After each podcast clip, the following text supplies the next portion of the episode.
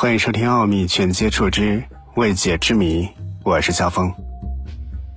在玻利维亚有一座建立在高山上的石城，那就是蒂瓦纳科。尽管如今城门之内空寂荒凉，庙宇和宫殿也早就成了废墟，但是从残存的遗迹依然可以看出，这原本是一座坚固而宏伟的城池，建筑雄壮而又严谨。四面是用巨大石块砌成的高高的城墙，宽阔的石阶通向雄伟的城门，每个城门都用整块的巨石凿成，特别是那些每块都大得惊人的巨石，在引起人们惊叹的同时，也让人们为之困惑：是谁建造了这座雄伟的石城呢？印加人对这些他们到来之前就已经消失的蒂瓦纳科居民毫无所知。他们唯一记得的一个古老的传说是，蒂瓦纳科是在洪水退去之后，由来历不明的巨人在一夜之间建造起来的。因为他们不听从太阳会升起的预言，所以连同他们的宫殿一起遭到了太阳光线的毁灭。还有一个传说，是说很久以前，突发的一场大洪水一直持续了六十个昼夜，淹没了所有的城市和村庄。洪水过后，安第斯世界的造物主维拉科查来到蒂瓦纳科，这座石城就是他的手笔。人们在蒂瓦纳科找到了这位造物主的石像，他是一个长着胡须的人，他睁着一双大眼睛，嘴唇周围的胡须非常浓密，与下巴尖削的胡须也是连在一起的。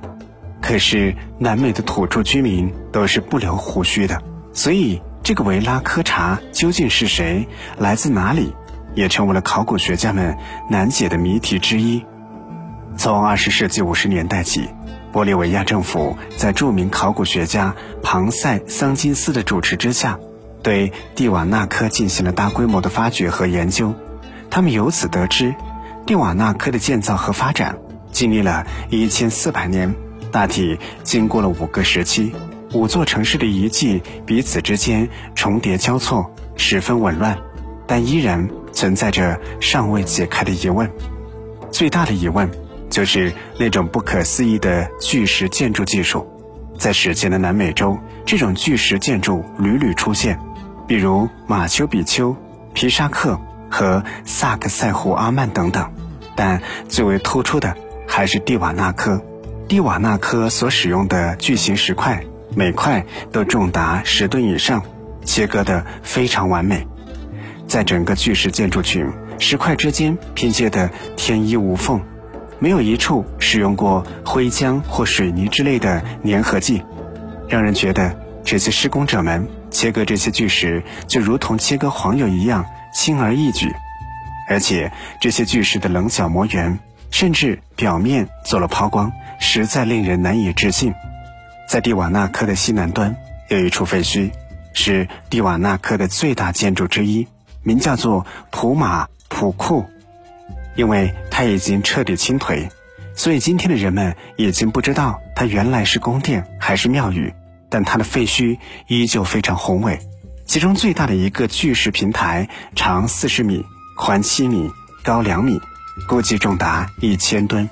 这些巨石如同用最先进的机器制作出来的一样，加工得非常精细，全部经过打磨和抛光。更令人无法置信的是，在那里还发现了一些大石块制成的预制建筑构件，这些构件上有多处精确的凹槽、轨道和孔洞，几何形状非常复杂。有人曾经做过模拟实验，将其中三块预制构件的准确数据。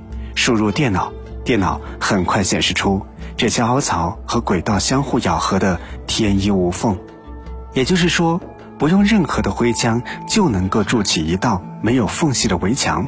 考古学家检测认为，这些巨石是从两百公里以外运来的，因为蒂瓦纳科附近没有采石场，但是采石场与蒂瓦纳科之间的道路状况非常糟糕，即便是现在最杰出的工程师。配合上最现代的科学技术，恐怕也无法搬运这些巨石。更何况，当时的印加人就算是有可以负重的家畜，也没有发明车轮啊。蒂瓦纳克西北部远处的就是迪迪卡卡湖。二十世纪六十年代，潜水员在湖底发现了一些建筑和石块铺成的道路，这些石块琢磨精细，如同巨型的智力测验拼图。在印加人当中流传着这样的传说：湖底淹没的宫殿是大洪水前的建筑。迪迪卡卡湖的芦苇岛上住着乌罗人。他们自称，当世界还处于黑暗当中的时候，他们就已经存在了。迪迪卡卡湖也与另外一个谜一样的地方——复活节岛的称呼一模一样，同样被称之为“世界的肚脐”。那么，这又是怎么回事呢？考古学家和史学家们不得不承认，对蒂瓦纳克的一切还知之甚少。